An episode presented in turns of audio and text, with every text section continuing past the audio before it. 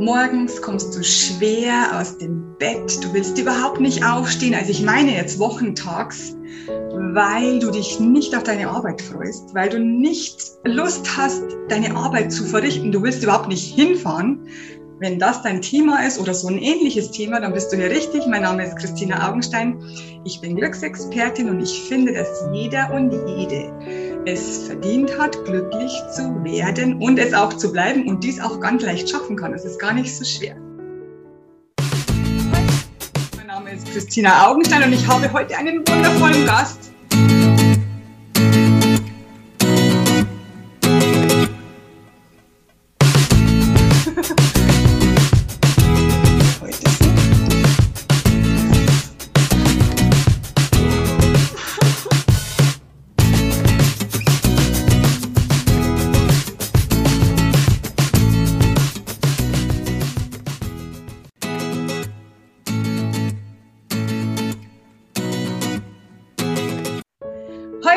Habe ich einen wundervollen Gast eingeladen und zwar einen Life-Coach und Unternehmer. Er ist Gründer von Happily.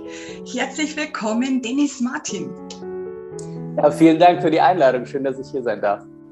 Ich finde es ganz, ganz toll, dass du zugesagt hast, weil du ja eigentlich so ähnlich arbeitest wie ich. Du bist auch Life-Coach, obwohl du jetzt eigentlich nur noch Unternehmer bist, hast du gerade gesagt. Also du hast ja dieses Happily gegründet also falls ihr das nicht wisst oder falls ihr das suchen möchtet, es steht auf jeden Fall unter dem Video und unter der Podcast-Folge steht die Internetadresse, wo ihr Dennis erreichen könnt. Oder besser gesagt, sein Team. Erklär uns das mal ganz kurz.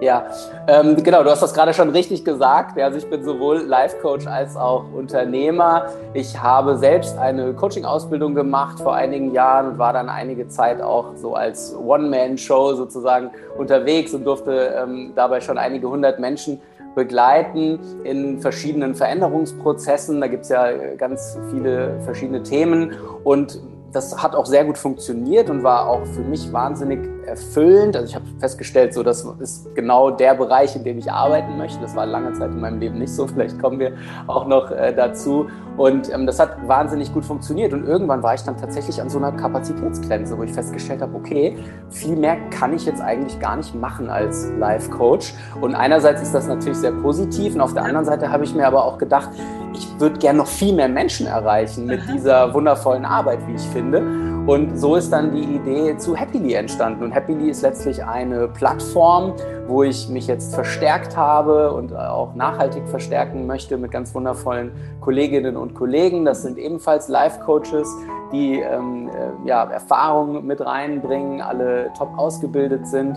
Und es ist mir wahnsinnig wichtig, da auch mehr Qualität in diesen Coaching-Markt zu bringen, der unwahrscheinlich intransparent ist. Der Begriff ist nicht geschützt, jeder kann sich Coach ähm, nennen.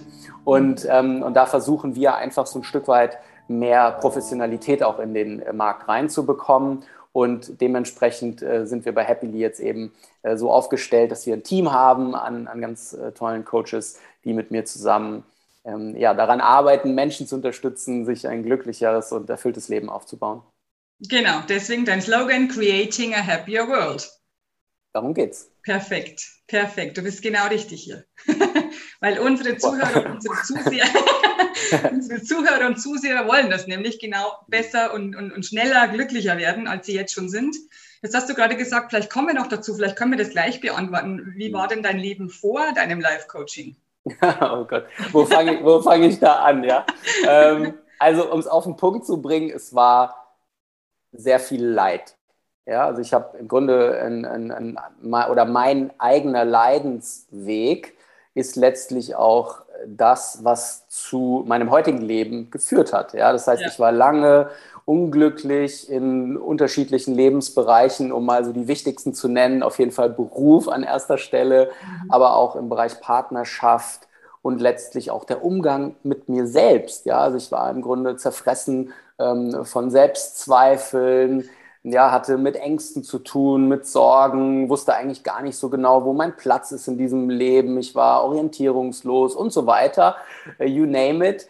Und, ja. ähm, und so bin ich wirklich eine ganze Zeit durch mein Leben gegangen. Ja, das mhm. heißt, ähm, ich habe mich für ein Studium entschieden, was mir nicht entsprochen hat, weil ich es nicht besser wusste und Menschen von außen dann gesagt haben, Dennis, geh BWL studieren, dann äh, steht dir die Welt offen, dann hast du alle Möglichkeiten, ja, dann kannst du ähm, dir eine tolle Karriere aufbauen, kannst viel Geld verdienen und dann machst du eben das, was man so macht im Leben, ja. Und ähm, weil ich es nicht besser wusste damals, habe ich, ähm, bin ich diesem Rat gefolgt, ja, der aus meinem, aus meinem Umfeld kam, aus meiner Familie teilweise kam und, ähm, und, und habe das dann gemacht, ja, und äh, retrospektiv, wenn ich jetzt mich zurückerinnere an diese Zeit, habe ich im Grunde jeden Tag zumindest das, das Inhaltliche, was das Studium ausgemacht hat, mich jeden Tag fehl am Platz gefühlt. Ja, also ich habe dort wahnsinnig tolle Menschen und Freunde kennengelernt und es war auch eine schöne Zeit. Aber mhm. insgesamt hat mich das inhaltlich null erfüllt. Ja, ähm, ich habe es trotzdem beendet, weil das so ein weiteres Konzept war, was ich mitgenommen habe, auch aus meiner aus meiner Erziehung und aus, aus meinem Umfeld und aus der Gesellschaft, man unter oder man bricht nicht ab, ja, genau, man, man bringt Dinge zu Ende. Ja. Genau, das kenne ich auch. Ich muss alles fertig machen, ob es gut ist oder nicht. Ganz genau, ja, man stellt das nicht in Frage. Du hast das angefangen, also das kostet Geld, so, genau, ja. fertig. Äh, das heißt, du, du, du ziehst das jetzt durch, Junge, mhm. so, ne? Das heißt, mit diesem, mit diesem, äh, mit dieser Überzeugung, mit dieser inneren Überzeugung bin ich da durchgegangen und hab, oder mhm. habe mich durchgequält im Grunde, mhm. ja. Mhm. Und, und dann war ich irgendwann fertig und dann hatte ich dieses tolle Diplom in der Hand, ja, und, und, und alle waren irgendwie ganz stolz, nur ich nicht. ähm, und, äh, und, und dann ging es weiter, ja, mit, mit diesen, mit diesen Fehlentscheidungen, mhm. nenne ich es jetzt mal, ja, wobei eigentlich denke ich nicht so gern in, in Fehlern beziehungsweise in richtig und falsch, sondern es waren Erfahrungen. Ja. Ähm, aber es waren eben Erfahrungen, die ich aus der heutigen Perspektive, wenn ich damals das Wissen gehabt hätte, hätte ich mich anders entschieden. Ja? Ähm, und und habe mich dann eben so von einem unerfüllten Job zum nächsten gehangelt. Ja? Und, das, und das große Problem bei mir war im Grunde immer, jetzt kann man sich natürlich die Frage stellen, ja, warum hast du denn nicht einfach mal einen Job gemacht, der dir, der dir entsprochen hat oder der dir mehr Glück und Freude ähm, gebracht hat? Weil ich es nicht wusste. Ja, ja. Ich wusste es einfach nicht, ja, sondern ich war, ich war orientierungslos ähm, und, und irgendwie brauchen wir Menschen, ja aber immer eine gewisse Orientierung, denn wir streben danach, uns weiterzuentwickeln. Das heißt, wir bewegen uns in irgendeine Richtung. Ähm, das heißt, wir brauchen irgendwie Orientierung. Ja? Wir müssen ja Entscheidungen treffen. In welche Richtung setze ich denn jetzt den nächsten Schritt? Und meine Orientierung war letztlich immer im Außen irgendwo. Ja? Das heißt, ich habe immer darauf geschaut, was andere machen. Ich habe äh, geguckt, was äh, die Gesellschaft für erstrebenswert hält. Ja, ich habe immer irgendwie mir irgendwelche Leitbilder gesucht, die aber immer im Außen waren. Und das ähm, hat mich nicht erfüllt. Und dann war ich unglücklich und dann kommt man natürlich in so einen Modus, in dem man sich dann die Frage stellt, ja, warum bin ich denn unglücklich? Und dann ähm, ist die Schuldfrage auch ganz schnell gestellt. Ja, wer ist denn jetzt schuld daran, dass du unglücklich genau. bist? Und auch genau. da habe ich die Schuldigen immer im Außen gesucht. Ja, mhm. entweder äh, die Branche, äh, war, äh, ja.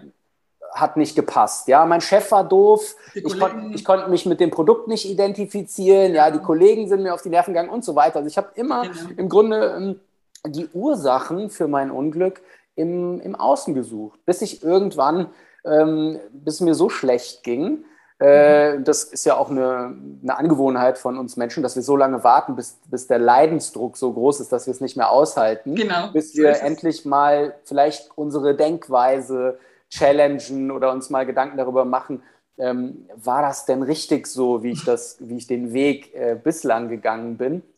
Und, ähm, und dann habe ich angefangen, Dinge in Frage zu stellen, ja, und habe natürlich auch ganz klassisch recherchiert, ja, Google gefragt, was macht man, wenn man unglücklich ist. Und, und dann bin ich so irgendwie Step by Step auch auf das Thema Coaching gekommen, tatsächlich. Das waren so meine ersten Berührungspunkte, eben aus der eigenen, aus dem eigenen äh, Leid heraus. Und dann habe ich verschiedene Online-Kurse, beziehungsweise damals waren das noch so PDFs. Ja, da gab es noch nicht so viel Video. Das ist schon, das ist schon zehn Jahre, zehn ja. Jahre her. Ne? Und dann habe ich eben mir solche PDFs dann besorgt und habe dann versucht, mich erstmal selbst zu coachen. Und dann kam irgendwie immer mehr. Ja, dann habe ich mir auch mal irgendwie YouTube-Videos angeschaut und so weiter und habe Bücher gelesen, habe versucht, irgendwie alles aufzusaugen, was es so gab an, an Wissen, ja. erstmal, um mir selbst zu helfen genau. damit. Und das hat mich auch ein Stück weit vorangebracht. Mhm. Also ich hatte dann so das Gefühl, ich stelle mir immer so vor, da ging so eine Tür auf in so eine neue Welt. Ja, genau, ja, und, und, und, in dieser Welt waren plötzlich nicht mehr die äußeren Umstände für meine Unzufriedenheit und mein Unglück verantwortlich, sondern ich selbst. Ja, und das war für mich erstmal so eine krasse Erkenntnis, weil ich dachte, okay, krass, wenn ich dafür verantwortlich bin, wo ich heute stehe, ja. dann kann ich doch heute eine neue Entscheidung treffen, um morgen ein anderes Ergebnis zu sehen in meinem Perfekt. Leben. Ja, das heißt, ja. ich habe Gänsehaut, wenn ich darüber spreche, weil ja. das mir so ein Gefühl von Kontrolle gegeben hat. Ja, also vorher war da ganz viel Ohnmacht. Das mhm. Leben passiert mit mir, es wird mit mir gemacht. Mhm. Und jetzt war plötzlich diese Idee da, ich sitze am Steuer. Ja, ich kann die Kontrolle übernehmen über mein Leben. Und das sind ja so völlig gegensätzliche Konzepte. Und ich habe irgendwie 30 Jahre lang ähm, habe ich nach diesem ersten Konzept gelebt und jetzt war da plötzlich so eine neue Idee. Und das war wahnsinnig faszinierend. So, und dann bin ich diesen Weg gegangen und habe irgendwie immer mehr Inhalte konsumiert und alles aufgesaugt. So, und auf der einen Seite war das total ähm, befreien, so ein Stück weit. Und auf der anderen Seite bin ich dann aber irgendwann auch an so eine Decke gestoßen, weil ich festgestellt habe, oh mein Gott, jetzt sind hier all diese Ideen, ich stehe in so einem Dschungel von ganz vielen tollen Möglichkeiten, aber was bedeutet es denn jetzt ganz konkret für mich? Ja? Okay. Was sind denn jetzt meine nächsten Schritte? Ja, wie bringe ich denn das, was ich da jetzt gerade lerne in der Theorie, auf die Straße? Ja, also mir hat quasi diese, diese Überführung von der Theorie in die Praxis gefehlt, gefehlt ja? Genau. was genau meine Situation, meine individuelle betrifft. So, und da, da so, deswegen auf der einen Seite eben diese Faszination für diese, für diese neuen Impulse und auf der anderen Seite aber auch Frustration, weil ähm, sich mein Leben nicht geändert hat. Genau, ja? weil, weil so. nicht, genau. Es hat sich nicht wirklich manifestiert. Mhm. So, und dann bin ich eben weitergegangen und irgendwann war ich an einem Punkt, wo ich gesagt habe, okay, jetzt äh, weg mit den Büchern, ja, ich komme hier nicht mehr weiter. Okay. Und dann habe ich mir einen Coach gesucht. Ja, okay. weil ich gesagt habe, ich kriege das alleine einfach nicht hin. Und es ist mhm. alles total toll, diese Ideen, und ich finde das wahnsinnig ähm, bereichernd, aber ich weiß nicht, was ich damit machen soll. Beziehungsweise genau. ich komme über so ein bestimmtes Level nicht hinaus. Nicht hinaus, genau. Ja, so. und, dann, und dann bin ich auf meinen Life-Coach ähm, gestoßen, ja, der mich dann auch über einen längeren Zeitraum begleitet hat. Inzwischen auch ein guter Freund von mir, ähm, wird ihn auch als Mentor bezeichnen. Und, und das ist jemand, der einfach mir geschickt wurde. Ja, mhm. ich kann es dir nicht erklären. Der stand plötzlich vor mir. Wir haben uns in einem ganz anderen Kontext kennengelernt, eigentlich mhm. privat. Ich wusste gar nicht, was er macht beruflich. Okay. Irgendwie habe ich da aber so eine Anziehungskraft gespürt. Und irgendwann saßen wir dann mal bei einem Kaffee, weil wir uns eigentlich immer in einer größeren Gruppe gesehen hatten und über andere Themen gesprochen haben. Irgendwann saßen wir dann mal unter vier Augen beim Kaffee. Und da habe ich gemeint, sag mal, was machst du eigentlich in deinem Leben, wenn du nicht gerade feiern bist? So, ja? Genau, genau. Ähm, und dann hat er mir erzählt, dass er Coach ist ja, und dass er Menschen äh, unterstützt ja, und dass er ähm, eben Menschen dabei hilft, ähm, auf, auf ihren ganz individuellen Weg zu kommen. Und dann dachte ich, weißt du was, genau das brauche ich, ja. So, und dann, und dann kam irgendwie eins zum anderen, ja, und dann, und, und, und, und das war für mich der Game Changer. Ja, das, das hast du dir manifestiert, diesen Life-Coach. Irgendwie habe ich es mir kreiert, genau. aber total unbewusst. Ja, ja. Du hast gesagt, ich komme irgendwie nicht weiter, ich komme nicht weiter, Bücher weg, aber dann kommt der Life-Coach. Ich will was verändern. Ne? Man sagt ja auch so schön, der Lehrer taucht dann auf, wenn der Schüler bereit, ist. Bereit ist, genau. So ist es. so ist genau. es. So wow. Wow. Jetzt sind wir eh schon eigentlich direkt mitten im Thema, weil du hast ja schon äh, davon gesprochen, dass du so unglücklich warst, auch mit deiner Berufswahl, mit deiner Studiumwahl, mit deiner Berufswahl.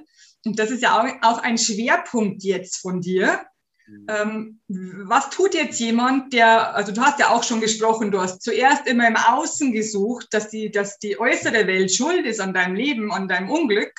Und du hast dann erfahren, dass du selber dafür verantwortlich bist und das natürlich auch. Ich sage immer in meinen Vorträgen, du bist schuld an allem, was bis jetzt passiert ist. Und dann haben die immer so, was? Ich bin schuld. Und ich gesagt, ja.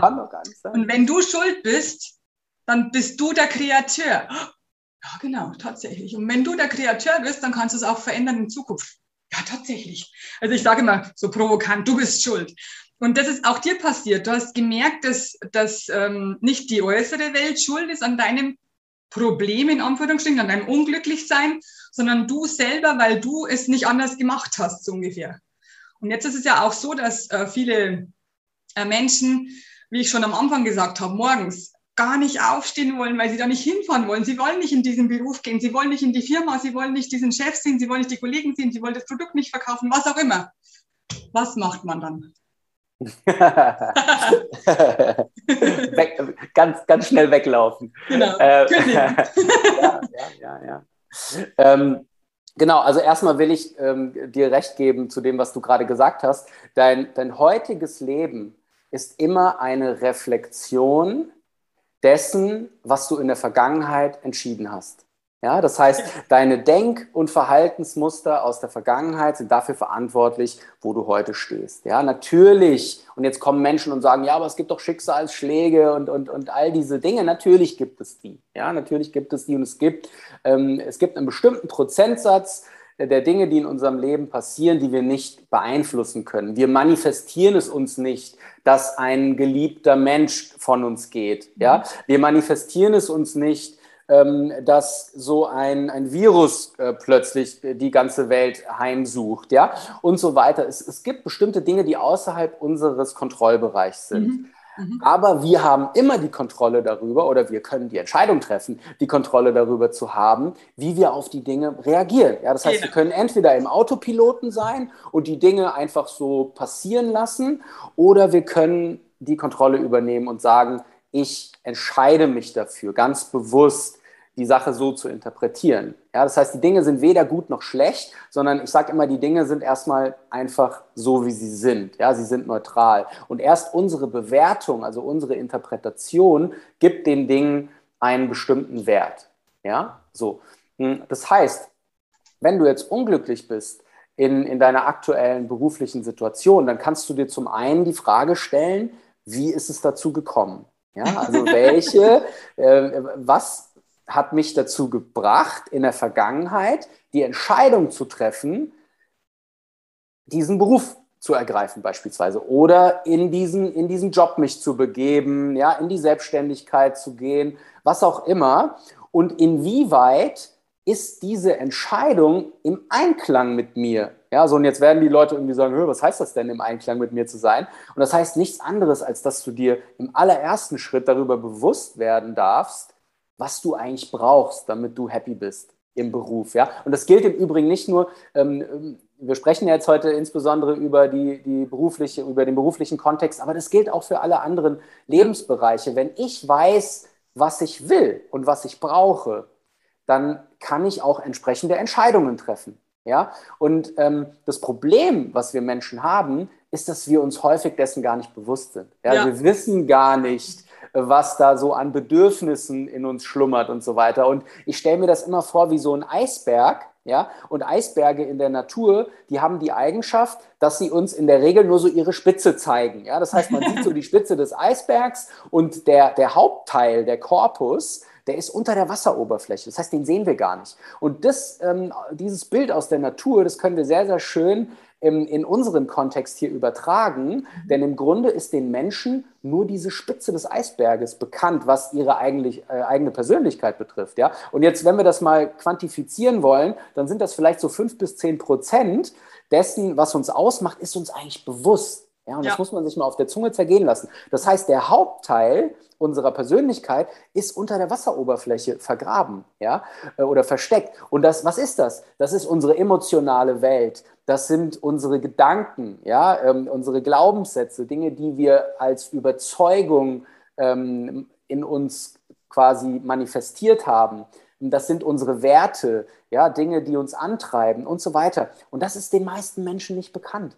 Ja, und das ist zum Beispiel auch etwas, was wir im Coaching machen. Ich sage immer, eine ganz wichtige Komponente im Coaching ist unbewusstes Bewusstmachen. Ja, also wir machen ja. quasi diesen Eisberg sichtbar, beziehungsweise ja, manchmal sage ich auch, wir, wir ziehen so einen Taucheranzug an, ja, und dann tauchen wir zusammen runter und dann gucken wir uns okay. mal an, was da unten so, so abgeht, ja, in, äh, in, in deinem persönlichen Eisberg. Und wenn wir den dann äh, einmal sichtbar gemacht haben, dann da können wir uns anschauen, was da eigentlich so, was da eigentlich so los ist, ja. Und dann identifizieren wir Bedürfnisse, dann identifizieren wir Werte, dann identifizieren wir Glaubenssätze, die uns sehr, sehr häufig daran hindern, etwas genau. zu verändern an unserer ja. Situation, ja. Das heißt, dann wissen wir plötzlich, was wir wollen, beziehungsweise wir haben eine sehr, sehr gute Orientierung, weil wenn wir plötzlich wissen, was für Bedürfnisse wir haben, dann können wir uns natürlich die Frage stellen, inwieweit lebe ich denn diese Bedürfnisse schon?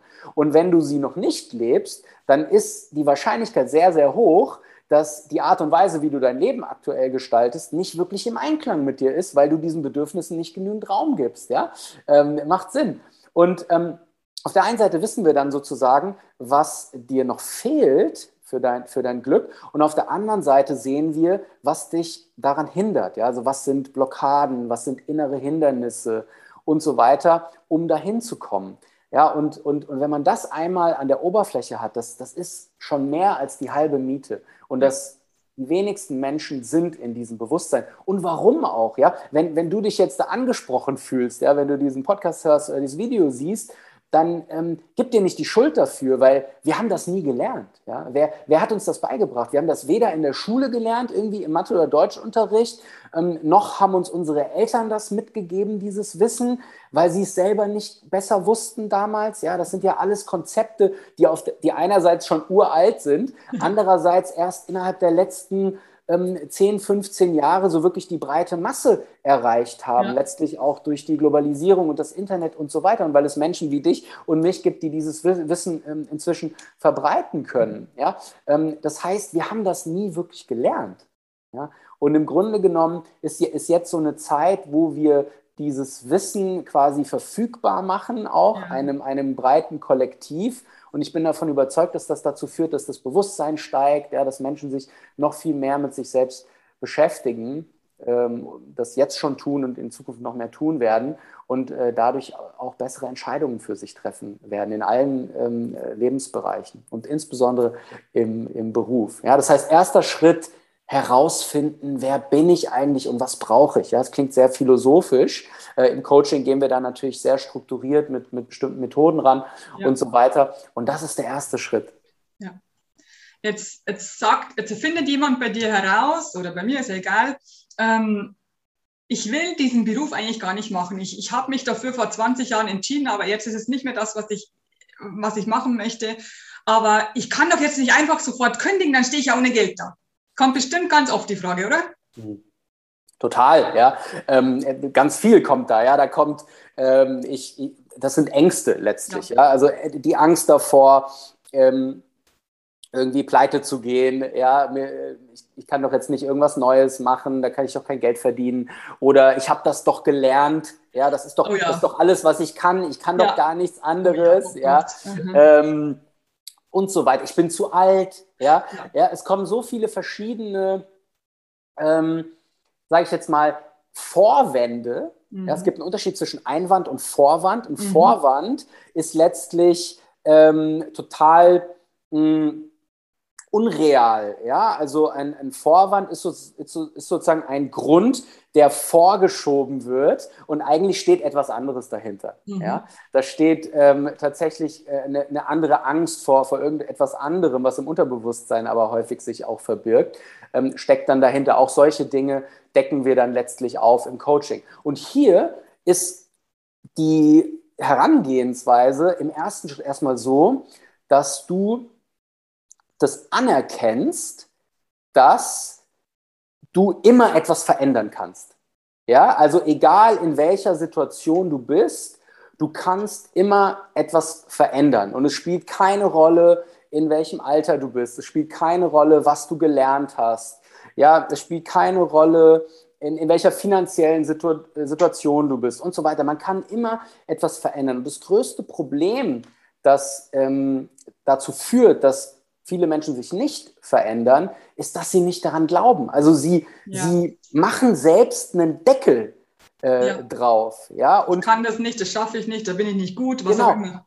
Und unser Gehirn ist im Grunde nichts anderes als eine, ich sage immer, unser Gehirn ist eine Wunscherfüllungsmaschine. Ja, das heißt, das heißt, wenn wir unserem Gehirn eine Aufgabe geben, dann findet unser Gehirn eine Lösung dafür. Ja. Und wenn du dem Gehirn die Aufgabe gibst, ich kann das nicht, genau. dann wird dein Gehirn dir Beweise dafür liefern. Genau. Ja, das ist ganz einfach. Und wenn du deinem Gehirn aber sagst, pass auf, ich glaube daran, dass ich etwas verändern kann an meiner Situation. Ich weiß zwar noch nicht wie. Wie, genau. Ich weiß noch nicht was und ich weiß noch nicht wie.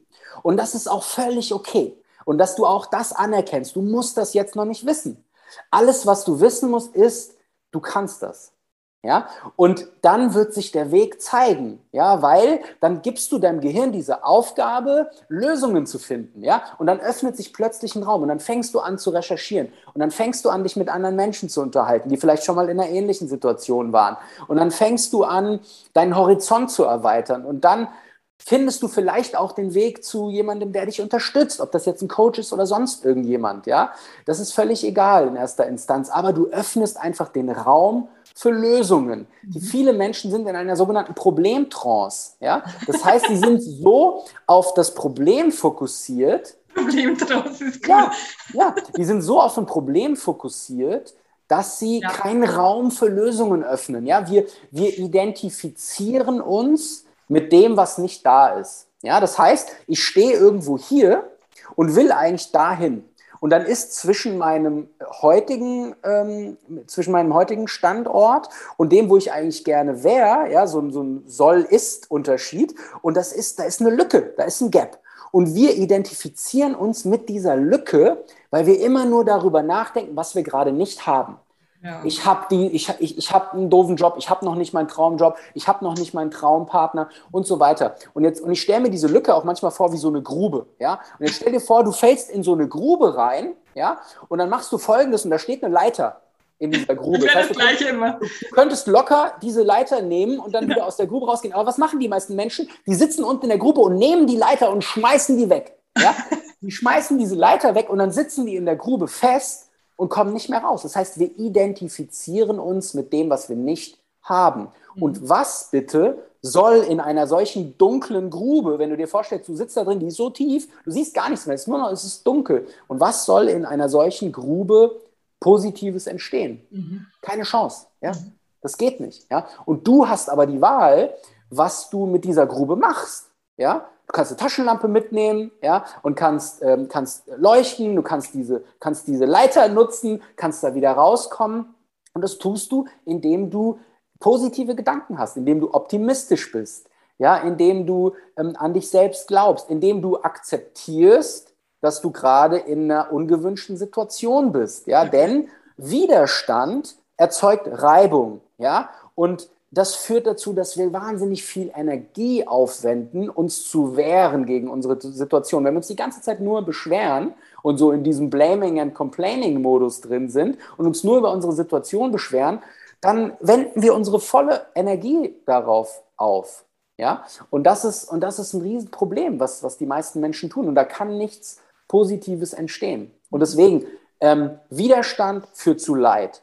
Absoluter Schlüsselsatz. Widerstand führt zu Leid, Akzeptanz führt zu Glück letztlich. Ja, oder Akzeptanz führt im ersten Schritt zu mehr Freiheit, ja, weil ich mich nicht mehr so mit diesem Problem assoziiere, sondern da ist plötzlich wieder ein Raum da für Entwicklung, für Wachstum und so weiter. Und dann kann ich darauf aufbauen und dann Step by Step mich ähm, in Richtung, ja, in Richtung glücklicheres Leben, erfüllteres Leben ähm, entwickeln. Das heißt, auch hier erster Schritt, erstmal zu akzeptieren, ich bin jetzt in dieser Situation und ich kann etwas verändern und dann ist der Lösungsraum da. Genau, sind wir wieder bei der Reaktion.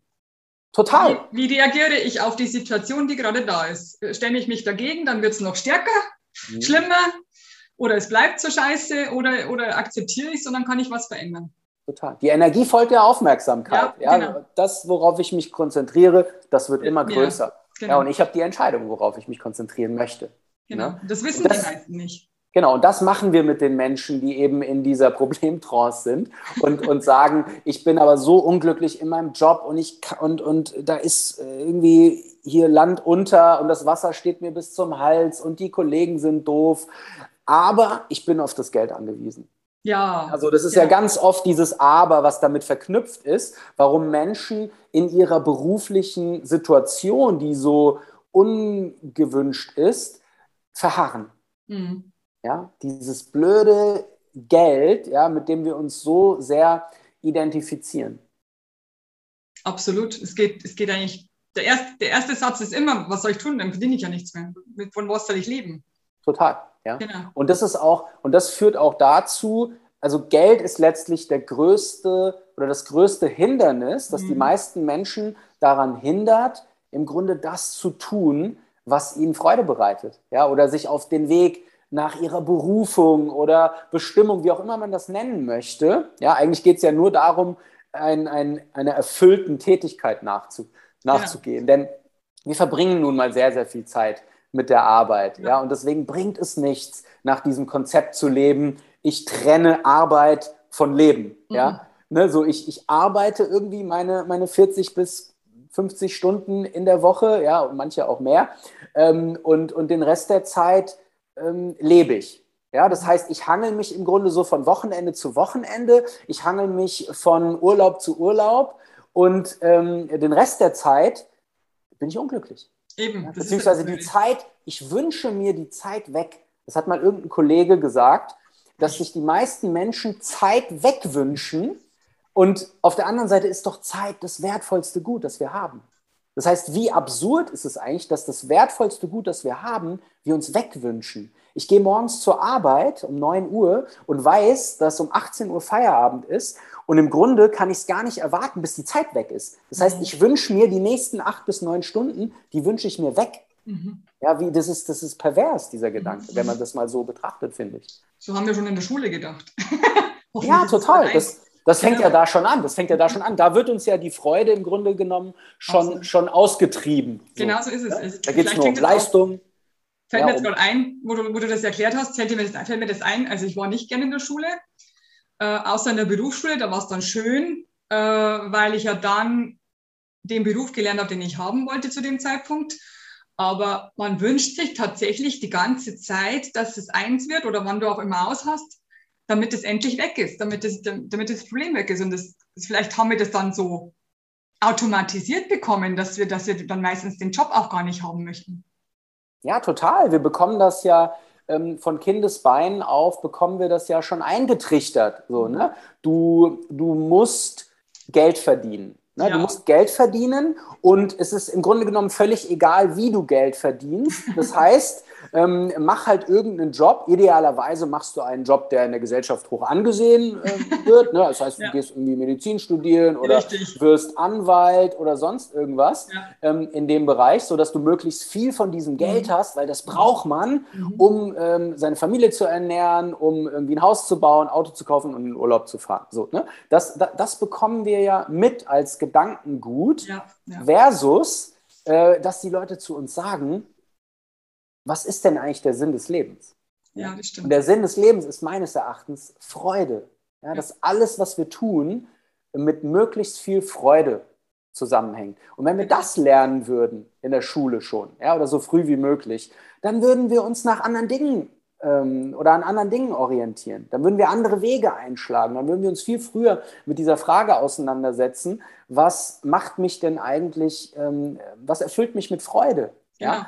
So, und dann, und dann würden die Menschen auch solche Berufe einschlagen. Ja, so, und jetzt gibt es natürlich Menschen, ja, vielleicht sitzt du da jetzt gerade und sagst, ja, super, Dennis, aber ähm, ich kann doch mit meinem Hobby kein Geld verdienen. Ja, da ist, da ist kein Geld zu verdienen damit. Ja, Doch, ähm, kann man. Oder, oder ich bin jetzt schon so alt, dass ich nicht nochmal, äh, dass ich kein Pilot mehr werden kann oder dass ich nicht mehr dies oder jenes machen kann. Und dazu äh, kann ich eine spannende Anekdote erzählen aus meinem eigenen Leben. Ja, denn ich wollte früher immer Arzt werden. Ja, das war so ähm, im Grunde so als Kind äh, kam dieser Gedanke zum ersten Mal auf und das zog sich dann so bis in, in meine Jugend. Und irgendwann, alle fanden das ganz toll, auch in, meinem, in meiner Familie, in meinem Umfeld und so. Und irgendwann habe ich das dann verloren. Ja, ich kann dir nicht genau sagen, an welcher Stelle in meinem Leben ich diesen Bezug verloren habe. Und dann ging es so aufs Abitur zu und ich war dann völlig lost. Ne? Das habe ich ja vorhin schon erzählt, dass ich mich dann eben für, für BWL entschieden habe. Und jetzt rückblickend kann ich dir gar nicht mehr genau sagen, warum ich diese, diesen Wunsch, Medizin zu studieren, verloren habe. Ja? Und irgendwann später, als ich dann in meinem Medizin, in, in meinem BWL-Studium war, kam dieser Gedanke immer mal wieder auf. Oder auch später dann, so, oh Mann, hätte ich doch nur mal Medizin studiert, ja, dann hätte ich irgendwie was, ähm, was Sinnvolles gemacht. Ähm, ja, das, das, das hätte mir Freude gemacht, weil ich mit Menschen zusammen ähm, gearbeitet hätte und so weiter. Ja, ich hatte so eine Liste an Dingen.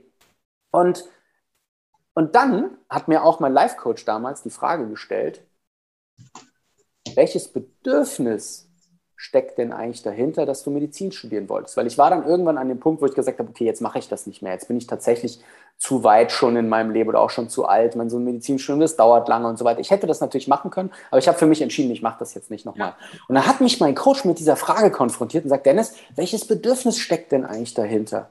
Menschen helfen, ganz und dann, und, dann, und, dann, und dann dachte ich so, okay, das ist ja eine krasse Frage, die habe ich ja noch nie gestellt. So, ne? und, dann, und dann musste ich kurz überlegen und dann dachte ich so, naja, ich will für Menschen da sein. Genau. Ja, ich, will, ich will Menschen irgendwie unterstützen, ich will Menschen dabei helfen, irgendwie Themen zu lösen in ihrem Leben und so weiter. Ja, ich konnte das noch nicht so richtig in Worte fassen damals. Und dann hat er mir die nächste Frage gestellt und meinte so, ah ja, okay, das ist ja interessant. Ähm, kann man das denn nur als Arzt machen? genau, perfekt. Und dann dachte ich so, oh, das ist ja nochmal eine krasse Frage, so, ja. Habe ich mir auch noch nie gestellt. Mhm. Und dachte ich so, ja, wenn du mich so fragst, nee, eigentlich nicht. Mhm. Und dann hat er mir die dritte Frage gestellt und meinte so, na, in welchen Berufen kann man das denn noch machen? ja. So, und dann hat es wieder einen Augenblick gedauert und dann meinte er so, okay, entspann dich, ich gehe mal kurz äh, was zu trinken holen, jetzt nimmst du dir mal hier einen Zettel und einen Stift. Und dann habe ich angefangen aufzuschreiben, Christina, und dann waren da irgendwann 10, 20, 30 mögliche Berufe standen dann plötzlich auf diesem Zettel. Ja? So, und äh, long story short, um es abzukürzen, letztlich äh, war es dann bei mir tatsächlich der Beruf des, des Coaches. Ja? Und, wenn ich mir, und wenn ich jetzt mal diese beiden Berufe gegenüberstelle, ich weiß nicht, wie es ist, Arzt zu sein, weil ich es nicht, nicht bin und nie war, aber ich kann dir sagen, dass ich mir aktuell nicht vorstellen kann, dass für mich jetzt aus meiner Wahrnehmung, dass es für mich einen Beruf gibt, indem ich dieses Bedürfnis, nämlich für Menschen da zu sein, mit Menschen zu arbeiten, Menschen zu unterstützen, dass es das in einem höheren Maß geben könnte für mich. Ich, ich verstehe das total, weil ich habe so eine ähnliche Geschichte. Ich war kurz davor, Psychologie zu studieren. Ich hatte alle, alle Anmeldedaten vor mir. Ich hatte alles da liegen. Ich hätte es bloß noch abschicken müssen oder abgeben müssen. Und dann habe ich, hab ich so, so eine innere Botschaft bekommen, wenn du Psychologin bist, dann musst du so einen ärztlichen Eid schwören, dass du nur diese äh, schulmedizinischen ähm, Wege gehen darfst. Und warum machst du das? Also ich habe das schon als Hobby gemacht, deswegen habe ich vorhin gesagt, doch, man kann sein Hobby zum Beruf machen. Äh, und, und dann, ich, ich könnte mir auch keinen besseren Beruf als Life-Coach vorstellen, weil ich bin so frei. Ich kann alle möglichen Wege gehen, ohne dass ich mich rechtfertigen muss, ohne dass ich irgendwo ein Eid einhalten muss. Also mir geht da wie dir. Das ist der beste Beruf überhaupt. Absolut, ja. Und, und, das, und das, damit will ich jetzt gar nicht sagen, dass jeder irgendwie Life-Coach werden Nein, muss oder so, sondern uns, die, ja. ja, genau. Die Botschaft ist aber letztlich die, dass wenn du glaubst, einen bestimmten Beruf nicht ausüben zu können aus irgendeinem Grund, mhm. dann steck nicht den Kopf in den Sand, genau. sondern stell dir die Frage, welches Bedürfnis steckt dahinter. Ja, genau. Und dann stell dir die Frage, welche Möglichkeiten habe ich noch? Mhm. Ja? Und dann öffnest du wieder einen neuen Lösungsraum und dann sitzt du wie ich da vielleicht mit einem Zettel und einem Stift und dann fließt es nur so aus dir raus und dann hast du plötzlich neue Berufsfelder, die ja. du vorher nicht auf dem Radar hattest. Ja. Und das ist, das ist äh, schön. Ja, und die Menschen kommen. Oder ich wäre damals auch nie von mir aus darauf gekommen, auf diese Idee, sondern ich hätte immer äh, Widerstand geleistet dagegen ja. und hätte mich geärgert über mich selbst und über meine Entscheidung und warum habe ich das denn damals verloren und, ne? und, und wäre in diesem, in diesem selbstzerstörerischen Modus geblieben. Und so war dann plötzlich der Weg frei für was, für was Neues, was viel Größeres im Übrigen. Ne? Das ist auch noch so eine schöne, schöne Weisheit. Ja, wenn, wenn irgendetwas nicht funktioniert oder irgendetwas zu Ende geht, ähm, was auch immer es ist, dann sei dir gewiss und vertraue darauf, dass was noch viel Besseres auf dich wartet. Ja, das sage ich auch immer. Wenn eine neue Tür, also es, es gibt immer, was, was habe ich vor kurzem gehört? Es kommt nie was Besseres, sage ich, so ein Schmarrn, das stimmt überhaupt nicht. Immer, es wird immer besser. Du siehst es vielleicht nicht sofort, aber wenn du dann zurückschaust, weißt du, es war ein Schritt weiter. ich, glaub, glaube, jeder Mensch, jeder Mensch hat das schon mal erlebt, ja. Wenn man vielleicht ähm, von einem Partner verlassen wurde oder so oder gefeuert wurde oder irgendetwas einem gefühlt weggenommen wurde in seinem Leben und man so stark damit identifiziert war, dass man gedacht hat, ich kann mit, ohne diesen Partner nicht leben. Meine Welt bricht jetzt zusammen, weil ich diesen Job verloren habe und so weiter. Und wenn man jetzt sich mal daran zurückerinnert, aus der heutigen Perspektive, ja, das kann, glaube ich, jeder bestätigen, dass man äh, heute sagt, oh Gott sei Dank ist diese Beziehung damals zu Ende gegangen. Ja? Gott sei Dank habe ich diesen Job nicht mehr, weil ich habe jetzt was viel, viel Besseres. Ja? Mhm. Und, das, und das ist immer so. Müsste sich wirklich jeder damit so. identifizieren können, tatsächlich. Wenn man, dieses, wenn man es schafft, dieses Vertrauen herzustellen, dieses, dieses Urvertrauen. Und es ist nicht nur ein Urvertrauen, sondern es ist auch ein Vertrauen, das auf Referenzen basiert, weil man es ja schon mal erlebt hat in seinem Leben. Das heißt, man kann auf einen Erfahrungswert zurückgreifen, dann, dann läuft man viel, viel gelassener durchs Leben, weil man weiß, es wird wieder besser. Und ich sage immer, das Leben ist eine Sinuskurve, ja, und nach einer Talfahrt geht es immer wieder bergauf. Stimmt, genau so ist es. Und was wir natürlich versuchen können, ja, oder was, wir, was äh, uns gelingen kann, ist, dass wir die Kurve ein bisschen abflachen, ja, also dass insbesondere die Ausschläge nach unten nicht mehr so stark werden, ja, sondern dass wir eben schauen, dass wir so lernen, auch mit ähm, ja, negativen Dingen so umzugehen, dass wir, dass wir eben nicht in so ein tiefes Loch reinfallen. Ja.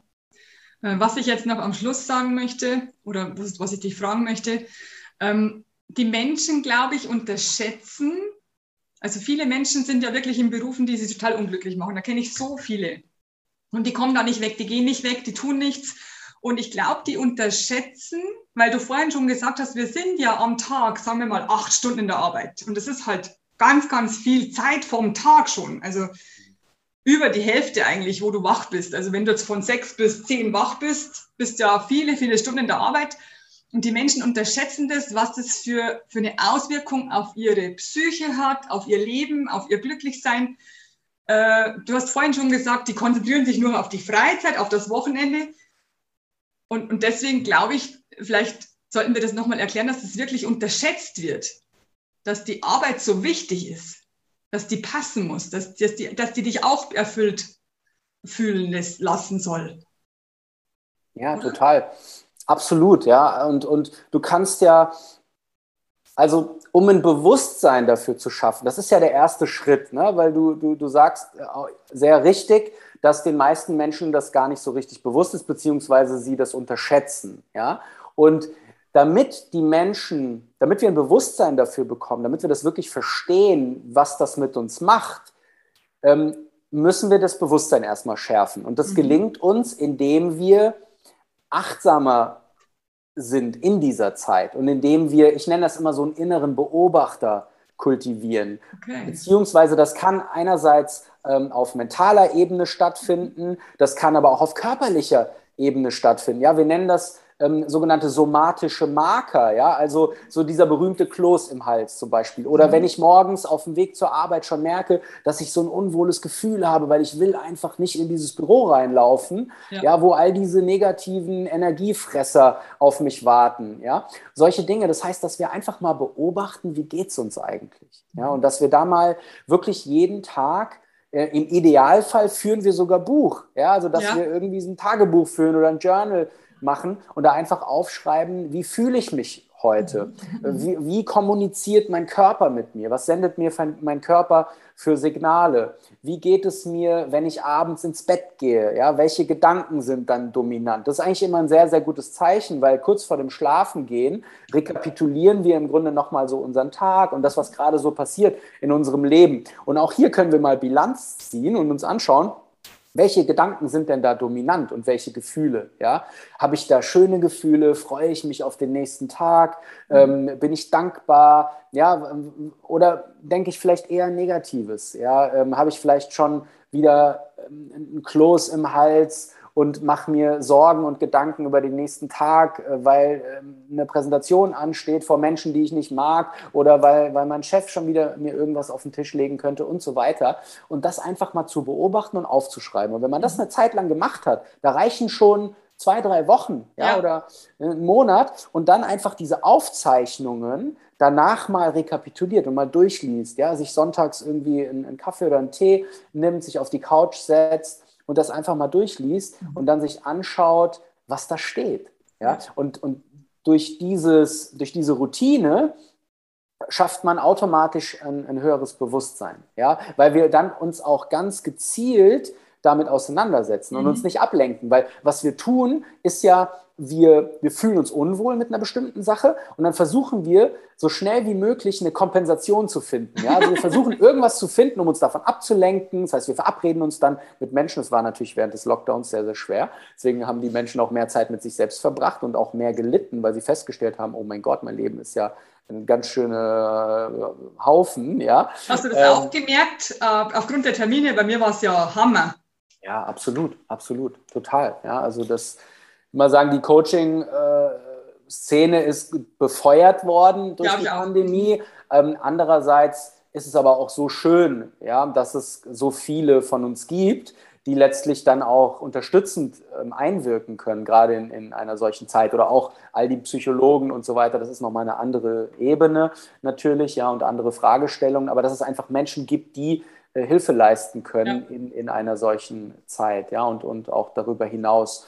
Und ähm, genau, wo war ich jetzt gerade? Äh, du hast gesagt, dass, dass wir, wir, schauen hin während der Arbeitszeit, wie, wie es uns geht. Und dann schauen ja. wir uns das Ganze mal an, das Journal, und dann sehen wir, dass wir das eigentlich nicht mehr haben wollen, oder? Genau, darum geht es, ja, dass wir, dass wir ein Bewusstsein äh, für, für das entwickeln, was, ähm, was uns beschäftigt, ja, und häufig eben auch im Unterbewusstsein beschäftigt. Ja, wir, wir können das nicht alles kontrollieren. Ja, Wissenschaftler haben mal herausgefunden, dass wir so an die 60.000 Gedanken am Tag denken und die laufen natürlich nicht alle bewusst ab, sondern nur ein Bruchteil dieser Gedanken ist uns bewusst und alles andere läuft automatisch die ganze Zeit im Hintergrund wie so ein Softwareprogramm, ja. das wir aber nicht sehen, ja, denn wir sehen nur irgendwie unseren Browser und so weiter und schieben da Dinge von A nach B, aber im Hintergrund sind die ganze Zeit bestimmte Programme und, und Denkmuster und so weiter äh, aktiv und derer werden wir uns nur bewusst, wenn wir uns selbst beobachten, ja, also mhm. wenn wir diesen inneren Beobachter, äh, wie ich ihn gerne nenne, kultivieren und pflegen und irgendwann wird daraus auch eine Routine. Ja, irgendwann brauchen wir es vielleicht gar nicht mehr so strukturiert aufzuschreiben. Das ist eine Hilfe für den Anfang. Aber ich zum Beispiel ähm, mache immer noch so mein, mein Daily Journaling, aber ich habe das ein bisschen verändert. Ja, ich habe da nicht mehr so eine große Struktur. Ich schreibe nicht mehr alles auf, weil manche Dinge inzwischen so in mein Muskelgedächtnis ähm, sich festgesetzt haben, dass ich sie nicht mehr ähm, aktiv steuern muss, sondern dass sie einfach automatisiert ablaufen. Ja, ja, das stimmt. Genau. Also beobachten ist ein das guter ist, Hebel. Das ist echt, das ist ein ganz, ganz guter Hinweis für alle, die jetzt zuhören und zusehen. Äh, wenn dir man kann das ja auf alle, also du hast ja, du bist ja der Gründer von Happily, du bist der Unternehmer, du hast ja viele, viele Coaches. Wie viel ihr jetzt insgesamt? Wir sind, wir sind jetzt inzwischen an die 50. An die 50, das ist ja toll. Wow. Also so weit, so viel dazu, man kann sein Hobby nicht zum Beruf machen. Gell? ja, absolut, absolut. man kann mit seinem Hobby nicht viel Geld verdienen. Also 50 äh, Coaches. Das heißt, für mich habe ich, ich habe natürlich nachgesehen, nachgesehen bei dir, ihr bietet ja alle Sparten an. Nicht nur, nicht nur jetzt, genau, oder? Alle Sparten. Ist die Frage, was alle bedeutet, ja? Nein, also alle, Aber, genau. Liebe, genau. Beziehung, Beruf, also alle Sparten, die, äh, in denen ein Mensch unglücklich sein kann. Menschen kommen mit ganz verschiedenen Anliegen zu uns. Das kann eine berufliche Fragestellung sein, das kann eine unzufriedene Partnerschaft sein oder eben die Abwesenheit einer Partnerschaft. Ähm, das kann äh, das Thema Selbstsein, also ähm, Persönlichkeitsentwicklung im weitesten Sinne, ja, Selbstzweifel oder Selbstbewusstsein aufbauen und so weiter und weitere Themen. Das sind so die Eben. eigentlich die, die Top, äh, Top 3. Eben, genau. Aber auf jeden Fall kann man zu dir auch oder besser gesagt zu deinem Team auch äh, mit allen möglichen Problemen kommen, die man so hat in seinem Leben. Ja. Äh, und ich finde, dass dein letzter Vorschlag jetzt perfekt zu allem passt, weil du kannst ja jeden Lebensbereich, wo du unzufrieden bist, kannst du beobachten und kannst du aufschreiben, oder? Das ist ja wirklich für alles möglich. Total, ja. Also dieses Thema Bewusstsein zu schaffen, ähm, das ist immer der erste Schritt. Ja? Genau, ich, kann nur, ich kann nur verändern, was mir bewusst ist. Dementsprechend ist das immer der erste Schritt, Ursachenforschung zu betreiben, was genau passiert da eigentlich gerade genau. in, in meinem Leben. Und das tue ich, indem ich mir das anschaue. Ja, und am besten aufschreiben, weil Schreiben ist ja Zaubern. Schreib, Schreiben ist Zaubern, ja. Schreiben macht auf jeden Fall etwas mit uns und idealerweise sogar handschriftlich. Eben, mit, mit einem, ja. ich sage immer, nimm einen Zauberstift in die Hand und schreib auf dem, mit dem Zauberstift, weil Handy und Computer ist nicht dasselbe. Nee, das stimmt. Und, und ich bin da, also schau dir das nicht von mir ab, weil ich bin da kein gutes Vorbild. Ich habe inzwischen, ich mache das alles digital, weil ich halt auch viel unterwegs bin und so weiter und habe auch dann Apps für, für mein Journal und so weiter und mache das. Ähm, und das funktioniert für mich auch. Aber ich habe früher, also in meinen, meinen, meinen ersten, meinen ersten Gehversuchen in diesem ganzen Thema Persönlichkeitsentwicklung, ja. habe ich auch alles handschriftlich gemacht und es war, ähm, es war sehr befreiend. Genau, aber die jetzt sehr, besser. Sehr tiefgehend. Ja, es ist tatsächlich befreiend, weil mhm. durch diese Feder oder durch die Tinte, die dann auf dem Blatt Papier sich entfaltet, das ist wie so ein Ventil. Das heißt, da kann ja. etwas abfließen. Ja. ja. da können Gedanken abfließen, da können Emotionen abfließen und du bringst sie zu Papier. Und gleichzeitig verinnerlichst du aber Gedanken auch noch mal viel stärker, wenn du sie ja. aufschreibst, als wenn du sie nur denkst. Und das ja. war für mich auch so ein, so ein Shift, als ich angefangen habe, Ideen aufzuschreiben. Ja? Jeder, jeder kennt das. Man steht irgendwie unter der Dusche oder ist gerade in der Bahn oder bei einem Spaziergang oder sonst irgendwo und plötzlich hat man so einen genialen Einfall oder eine Idee, wo man denkt, oh mein Gott, das ist ja richtig cool. Und was passiert dann? Dann äh, kommt wieder irgendwas anderes, jemand ruft an oder man ist der Nächste in der Reihe beim Bäcker oder was auch immer und dann vergisst man diesen Gedanken wieder. Das ja. heißt, sobald ich irgendeinen Gedanken habe, den ich für ähm, ja, verwertbar halte, nehme ich sofort mein Handy raus. Ich auch. Schreibe das in mein, in mein, Journal. Ja? Meine Notizen sind voll. Total, ja. Und das ist so cool. Ordner. Das ist voll cool, weil dann nimmst ja. du dir abends fünf bis zehn Minuten Zeit, bevor du ins Bett gehst und guckst dann so, was habe ich denn alles so aufgeschrieben heute. Genau. Ja? Und vieles davon ist dann vielleicht irgendwie, dass du sagst, okay, das ist jetzt nicht so wichtig, aber selbst wenn du nur einen Golden Nugget daraus ziehst, ja. ja. den du dann wieder mitnimmst oder vielleicht weiterentwickelst zu einer größeren Idee und so weiter, dann hast du schon so viel gewonnen und man zermartert sich auch nicht mehr so den Kopf. Ja, ja weil ich kenne das, ich liege dann abends im Bett und dann, dann, hatte ich so eine Idee mittags und dann komme ich aber nicht mehr drauf. Mhm. Boah, und dann rattert das und rattert das in meinem Kopf und ich komme nicht drauf. Und so habe ich wieder mehr Platz in meinem Kopf, weil ich es aufgeschrieben habe ich mache das auch nachts. Also ich arbeite ganz, ganz, also nicht ganz oft, manchmal nachts. Da wache also ich bin eine sehr gute Schläferin, muss ich dazu sagen. Aber es kommt vor, dass ich um drei, vier Uhr morgens aufwache und ich habe so eine tolle Idee. Und ich mhm. kann nicht mehr einschlafen, weil ich weiß, dass ich es am Morgen nicht mehr weiß oder nicht mehr so hinbekomme. Dann muss ich aufstehen und dann habe ich einen Zettel, einen Stift an einem bestimmten Platz am Fenster, äh, wo die Vorhänge offen sind äh, wo praktisch äh, das Mondlicht reinscheint und dann schreibe ich das echt in der Dunkelheit auf, nur diesen Stichpunkt und dann kann ich wieder schlafen. Und am nächsten Morgen denke ich mir, genial. Total, ja. Das ist wie so ein Gedanke, der spukt einen dann so im Kopf rum. Und sobald man den aufgeschrieben hat, kann man sich wieder entspannt genau. hinlegen. Ja, ich kann das total Tag, nachvollziehen. Heute habe ich schon bearbeitet, was ich heute Nacht gearbeitet habe. Ja. Mega gut. Kommt nicht so oft vor, aber Gott sei Dank, ich schlafe lieber. ja, aber guck mal, allein schon, dass du sagst, du bist eine gute Schläferin, das kann nicht jeder behaupten. Ja, es gibt, also wir haben auch so viele Menschen bei uns, die mit Schlafstörungen zu tun haben. Das ist im Übrigen eine der ersten Symptome, ja. wenn etwas nicht äh, rund läuft in, mhm. in, deinem Leben. Ja, weil sich im Schlaf äh, letztlich ähm, die Schlaf. Dinge manifestieren. Ja, Was kann man Knie, noch sagen? Schlaf, Verdauung.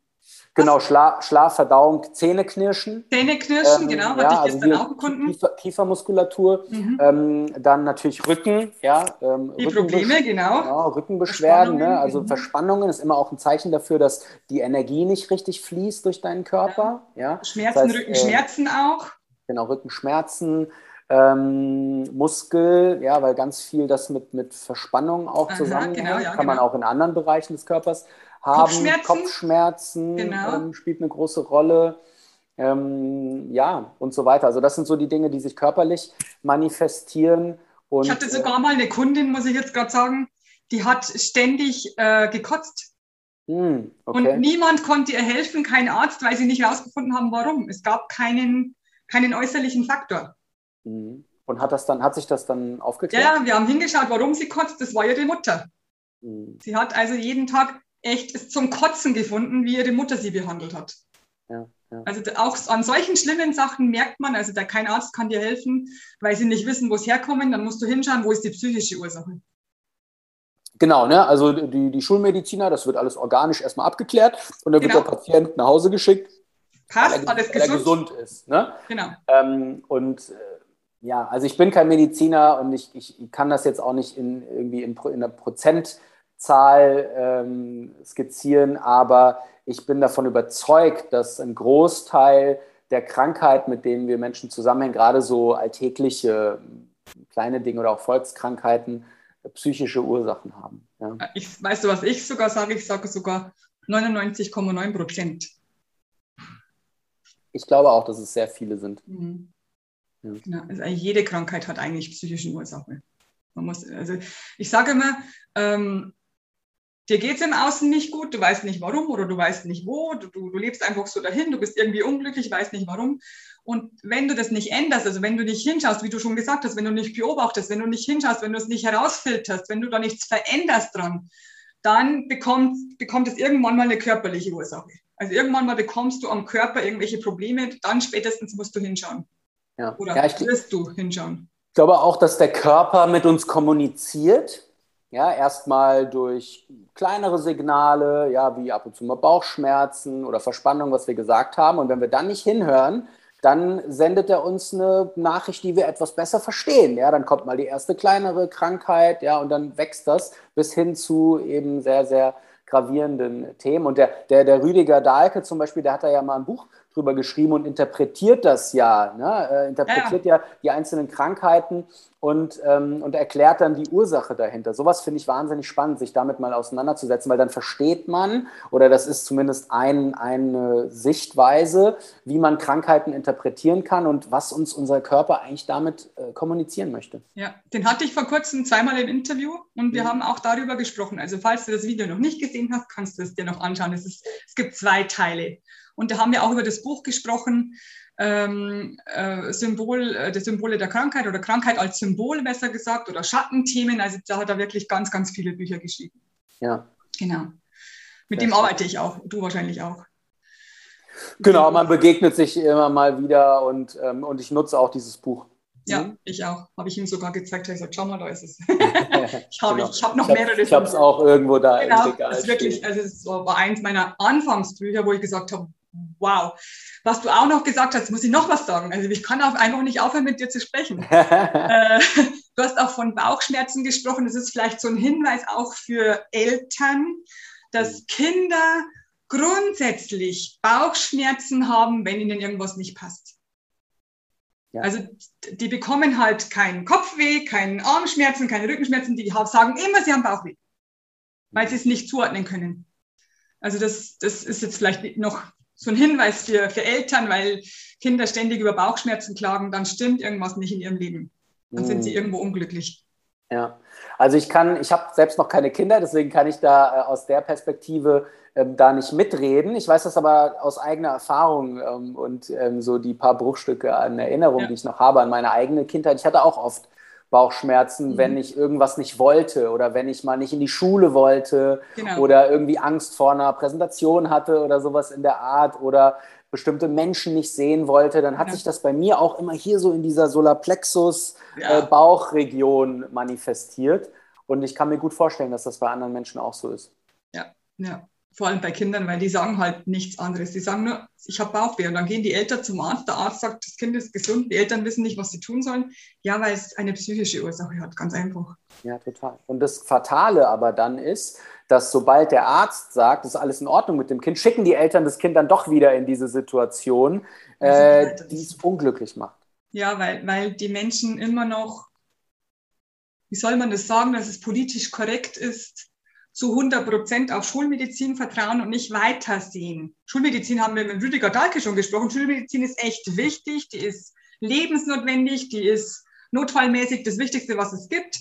Aber man sollte halt noch andere Wege auch beschreiten, so wie unsere. Ich kann das total unterstreichen, weil ich selbst auch so aufgewachsen bin. Meine Mutter zum Beispiel ist Heilpraktikerin und ähm, das heißt, ich bin sowohl mit der Schulmedizin natürlich ähm, aufgewachsen, weil ich natürlich auch beim Arzt war, aber eben auch mit alternativen genau, äh, Methode, Methoden und, und habe sozusagen beide Welten kennengelernt und ich finde, beide Welten haben ihren Platz. Ja, ja beide Ansätze wichtig. haben ihren Platz und, und deswegen, ich sage immer, alles, was hilft, ist erlaubt. Genau. Ja, und dementsprechend sehe ich das als, als integrativ äh, oder ja, integrative Betrachtungsweise, dass wir irgendwie versuchen, die Dinge komplementär zu sehen. Ja, wo, wo kann es sich gegenseitig ergänzen, anstelle von ähm, das zu bewerten, das eine ist gut, das andere ist schlecht genau, oder umgekehrt. Genau, genau, es ist, genauso sehe ich das auch. Genau. Wundervoll. Vielen Dank, Dennis, dass du, dass du da warst und uns das erklärt hast. Gibt es noch irgendetwas, was du vielleicht noch einen wichtigen Satz, den du sagen möchtest, wenn da draußen jemand zuhört, der sagt, ich hasse meinen Job, aber. genau, ja. Aber Pünktchen, Pünktchen. Genau. Ähm, ja, also ich glaube, wir, wir haben im Grunde gesagt, worum es, worum es geht. Und es gibt aber so einen Satz, der sich für mich eingeprägt hat. Mhm. Ähm, ja, egal in welcher Situation man gerade ist in seinem Leben oder an welchem Punkt man steht, ähm, ist es wichtig, loszulaufen. Und in diesem Kontext hat meine oder eine meiner Dozentinnen in, meinem, in meiner Coaching-Ausbildung damals einen Satz gesagt, der ähm, ja, sich irgendwie so richtig eintätowiert hat in meinem, in meinem Gehirn, auch in meinem Herzen. Und zwar, der Weg legt sich dem Gehenden unter die Füße. Ja? Das heißt, du musst noch gar nicht genau wissen, was als nächstes passiert, ja, was sich als nächstes zeigen wird in deinem Leben, sondern einfach einen Schritt nach dem anderen und dann gucken, wo stehe ich jetzt und was ist jetzt zu tun. Und dann geht es immer weiter. Und der Weg legt sich, wie gesagt, dem Gehenden unter die Füße. Wenn du stehen bleibst, passiert gar nichts. Und wenn du losläufst, dann wird sich der Weg zeigen. Perfekt. Und wenn du auf dem Weg bist und nicht weiter weißt, dann weißt du, wo die Coaching-Firma von, äh, von Dennis ist. Ich habe den Link verlinkt unten drunter, also happily.de. Ja, schon richtig, genau, ich habe es mir aufgeschrieben. Also da findest du, du hast gesagt, 50 Coaches zu jedem Thema. Ähm, kannst du auf jeden Fall dort mal einen Termin buchen, wenn du möchtest, oder? Genau, also wir, ähm, wir nehmen uns sehr viel Zeit im ersten Schritt. Ja, das heißt, man bucht jetzt nicht direkt ein Coaching oder so, sondern uns ist auch wahnsinnig wichtig, weil es gibt ein paar Erfolgsfaktoren, die wichtig sind, damit ein Coaching ähm, erfolgreich verläuft und damit mhm. Menschen auch wirklich das Ziel erreichen, was sie sich mhm. wünschen. Und ein ganz, ganz wichtiger Erfolgsfaktor ist, dass die Menschen motiviert sind. Ja? Also dass sie eine hohe Veränderungsmotivation haben und mhm. nicht erwarten, dass da jemand mit einem Zauberstab kommt und äh, äh jetzt mir meine Probleme mach, wegzaubert. Mach mal, genau. Ne? Sondern es ist einfach wichtig, dass man für sich die Entscheidung trifft, ich möchte etwas verändern in meinem Leben und ich sehe gerade, dass mir das alleine nicht so gut gelingt und deswegen suche ich mir jetzt Unterstützung. Und das läuft dann aber auf Augenhöhe ab. Ja? Und wir geben unser ganzes Wissen und unser Herz da rein und genau das Gleiche erwarten wir aber auch ähm, von dir. Ja? Das heißt, du setzt die Dinge um. Ja? Wir sind an deiner Seite, wir sind Sparingspartner, wir stellen dir die richtigen Fragen, wir geben dir Methoden an die Hand, die wirksam sind und so weiter. Aber du bist diejenige, die am Steuer sitzt. Ja? Du bist diejenige, die das Ganze auf die Straße bringt und umsetzen darf. Und deswegen nehmen wir uns sehr, sehr viel Zeit im ersten Schritt, die Menschen kennenzulernen. Ja? Das heißt, es findet erstmal ein unverbindliches Gespräch statt wo wir einander kennenlernen, wo wir ein Gefühl dafür, füreinander bekommen. Ich meine, du weißt das selber. Ähm, Habe ich auch, ja. Wie wichtig Coaching oder Vertrauen letztlich mhm. ist im, im Coaching und die Beziehungsebene. Mhm. Und deswegen ist es uns wahnsinnig wichtig, die Menschen gut kennenzulernen, natürlich auch ein Gefühl für das Anliegen zu bekommen, zu verstehen, worum geht es eigentlich, können wir dabei unterstützen. Jetzt hast du ja selbst schon gesagt, dass wir ein recht großes und, und breit aufgestelltes Team haben. Das heißt, es gibt wenig Themen, bei denen wir sagen, ähm, da können wir nicht unterstützen. Natürlich äh, sind wir auch so professionell, dass wir zwischen Coaching und Therapiefällen unterscheiden können. Ja, das okay. heißt, auch das gucken wir uns immer ganz genau an, mhm. wie psychisch ähm, stabil sind Menschen mhm. und sind sie überhaupt für ein Coaching geeignet? Das ist nämlich ganz, ganz wichtig. Und es gibt so viele schwarze Schafe da draußen, die nicht differenzieren und die auch Therapiefälle coachen. Und das geht äh, nicht selten in die Hose. Deswegen ist es ein mhm. sehr, sehr äh, pikantes Thema. Mhm. Und das schauen wir uns natürlich auch sehr professionell an. Und, und dann trifft man einfach äh, gemeinsam eine Entscheidung am Ende, ob man diesen Weg zusammen gehen möchte. Sehr schön. Also ich glaube, du hast es jetzt gehört, das ist der richtige Mann, da kannst du hingehen. Besser gesagt, zu seinem Team. Genau. Ähm, vielen, vielen Dank, dass du da warst, lieber Dennis. Es war einfach nur schön, mit dir zu reden, vor allem jetzt über das neue Thema, das ich noch nicht hatte heuer, über den Beruf, weil der wirklich unterschätzt wird von der Uhrzeit her. Das haben wir, also von der Uhrzeit, von der Zeitspanne her des Tages. Ähm, vielen Dank, dass du das alles so ganz, ganz einfach erklärt hast, dass es wirklich jeder versteht, dass, dass man im Außen nicht schauen muss, sondern im Inneren, was will ich eigentlich und so weiter. Also du hast das Video ja gesehen, sonst wärst du nicht hier am Schluss. Und äh, ich kann nur noch eins sagen, also vielen, vielen Dank, dass du da warst und mit uns das ganze Wissen geteilt hast. Vielen, vielen Dank, dass ich hier sein durfte und ich ja. hoffe, dass der ein oder andere Funke übergesprungen ist und ähm, ein paar Impulse angekommen sind. Vielen Dank. Ich glaube schon. Und dann kann ich bloß noch meinen Schlusssatz sagen. Let's spread the love. Deine Christina und dein Dennis. Danke dir. Vielen Dank. Love, love, love. I am pure love, love.